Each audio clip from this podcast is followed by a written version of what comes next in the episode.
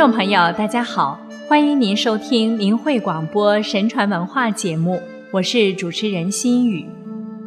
古语云：“为善者天报之以福，为恶者天报之以祸。福祸无门，为人自招。”因此，君子敬天之命，修善修德，善待他人，是以积福。任何事情的发生。都有其因果关系，从古至今，因果报应无不历历应验。是福是祸，要看种的是善或恶的因。今天我们为大家讲述两个古籍中记载的发生在明代的故事。先来讲一个整机就逆，福泽绵长的故事。广东鼎湖山庆云寺的主持大会长老，养气悟道的功夫相当深厚，知道一些天机。他七十多岁时仍然仙风道骨。虽然他精通医术和相面，却不随便轻易表现。当时高要县的县令来到庆云寺游览，随行的有位姓刘的幕僚官。因为与大会长老熟悉，知道他精于命理，便告诉县令，县令便请大会长老为自己看相。大会长老推辞不了，只好勉强答应县令的请求。他请县令闲坐休息，心情放松，自己定神看过后，便告诉县令说：“生灵操在手。”积德能保寿。县令又问：“我的前途如何呢？”大会长老微笑地说：“老衲愚昧，不敢预言您的前程。大德之人自有福泽，只要您能保持虔诚的仁爱心，便是县民的大幸。”县令知道大会长老不轻易畅谈，又见他说话很含蓄。于是明察完毕时，便请刘幕僚官私下去探问玄机。大会长老坦白告诉刘幕僚官：“老衲观看县令的相，发现他脸上的光华和锐气已经消失了，呈现灰黑色的气。他的寿命恐怕不出一年。幸好原来的气色尚未退尽。”表示险中有救，命不该绝。他身为百里的父母官，举手投足不失政令，关系着百姓的性命安危。如果他本着一念的善心，济人助人，未尝不可以造福万民。所以老衲最后断言，他积德保寿，并不是空口乱说话啊。刘幕僚官一直点头说：“是。”他不敢直接把话禀告县令，只是委婉地告诉县令：“老僧的意思是，尊县在数个月内必须做出一件拯救许多苍生的善事，才可以增长寿元。”不久，西辽一带洪水泛滥成灾，在一夜之间，水涨了数尺，淹没了农田。接着又淹进许多房屋，不少灾民身溺水中，急声呼救。县令急忙赶到附近的高岗瞭望，惊心惨目，一时无法处理善后。只见年壮而且勇敢的乡民纷纷驾小船逃命，但是年纪较小的孩子婴儿却没有援救，任他们在水中沉浮。见到这种情景，县令突然下令，救起一位小孩的人可以获赏一两银子，多救多赏。于是有船的人家相继出动拯救小孩，一共救了四百多位孩子。随后县令又开仓赈济，安置灾民，使很多百姓得以活命。后来县令升任惠州的知府。当他路过罗浮山时，又会晤了大会长老。大会长老一看见他，便说：“善心人终于得到报应，您的福泽以后绵长了。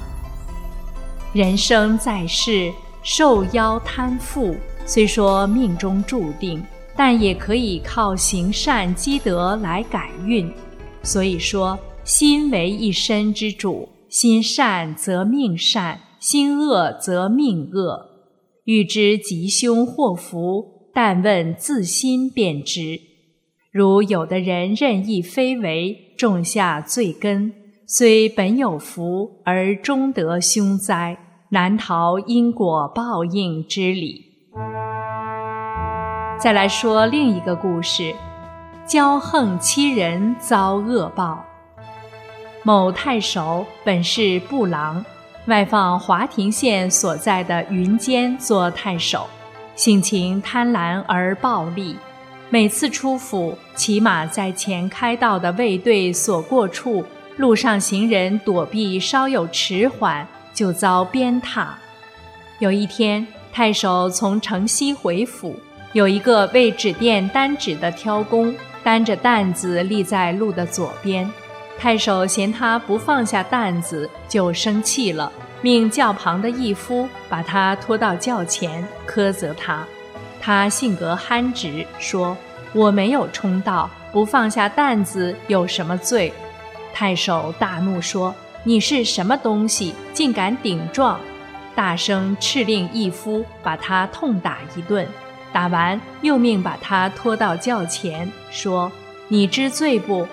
他回答说：“小民有什么罪而遭责打？真不知道。”太守本性很傲慢，现在竟然在街市广众之中被人顶撞，恼羞成怒之极，又下令打了几百棍，打得他血肉横飞，还不放他，命令义夫把他押送到华亭县府。治他冲盗之罪，利益趁机勒索纸店店主数十千钱。幸亏华亭县令见他伤得很重，没有再责打他，只关了几天就放了出来。他回到店里，老板埋怨他惹出事来牵连老板，把他赶了出去。他无缘无故遭到酷刑，回到店里又被逐出。两天后就死了，不到十天，太守背上生了五个疽痈，疼痛难忍。医生说这种疮名叫百鸟朝凤，幸好没有溃烂，还有救治的希望。有天夜里，太守梦见单指的人用手接他的疽疮，痛极大叫而醒，忽来婢女拿烛火一照，全部溃烂。脓血四溢，被褥都湿透了。医生已束手无策，他想尽办法祈祷消灾，都归无效。太守不能仰面平躺，只有用肘撑住床板，翘着头，伏伏在床上，稍一转动身体，就痛入心肺。见此情景的人都说，这真是地狱变相。就这样痛苦嚎叫了几十天，才断气。清代的汪道鼎对此事评论说：“当官掌权的士大夫，当你威服在手之时，任意妄行，一点不考虑别人的难堪处境，可悲啊！大家都是人，难道可以随意呈现自己的凶狠残忍，以求自己快意吗？”你把他打得血肉横飞之时，他固然把你无可奈何；而当你自己疮溃脓溢时，你也就无可奈何他了。我但愿世上当官掌权的士大夫们谨慎小心，不要把事情弄到无可奈何的地步，就后悔莫及了。人能一心向善。遵循天理，济人利人，才会有好的机遇和前程。天地神明鉴察，丝毫不爽。境由心造，境随心转。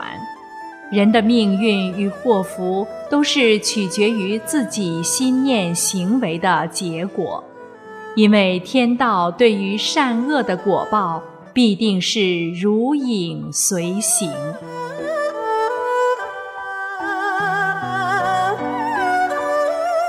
好，各位听众朋友，心语感谢您收听我们今天的节目，期待着下期节目时间再见。